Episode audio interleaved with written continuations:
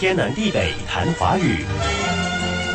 上星期我们都在谈含“笛”的字，“笛”上面是羽毛的“羽”，下面是“锥”。如果不注意看，还真是容易把“笛”和“曲”搞混，看错。对，“笛”上面是羽毛的“羽”，而“曲”上面是两个目，眼睛那个“目”。之前我们谈过，两个目读“句”。锥的上面有两个眼睛，那是要表示鹰隼一类的猛禽惊视的样子。惊视，惊是惊讶，视就是看。想象一下，看到了什么而担惊受怕，因而双眼瞪得老大。你果然像猛禽。嘿，开玩笑。双目读句，在渠字中既是声旁也是形旁。这周我们就来谈含“渠”的字吧。单单是“渠”都很少见了，现在一般都做姓氏。要说汉字中含“渠”的，还真没印象。先说两个你肯定喜欢的字，我应该说是大多数女生喜欢的。嗯，再多来一些提示啊？怎么写？肯定含“渠”了。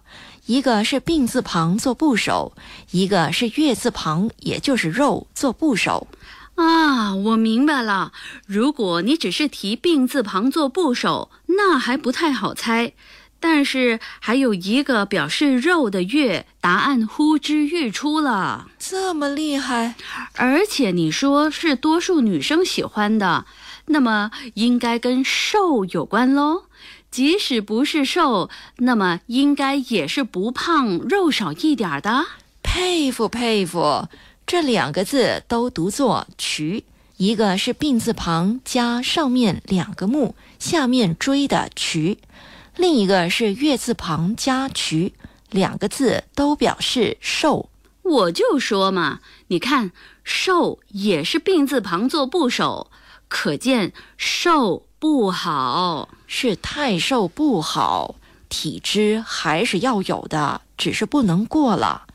不过古时候看瘦，或许确实是偏向不好的。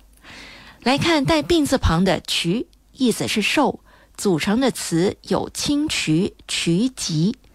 渠集的集就是贫瘠的瘠，也是带病字旁的，声旁是脊椎的脊。渠疾意思是消瘦，带月字旁的渠也指消瘦吗？是的，《论衡·语增》中写道：“少忧则不愁，不愁则身体不癯。”有道理，少忧虑就不愁不烦，不愁烦，那身体自然不会消瘦。我这是虚胖，都是哈哈大笑吸进的气。天南地北谈华语。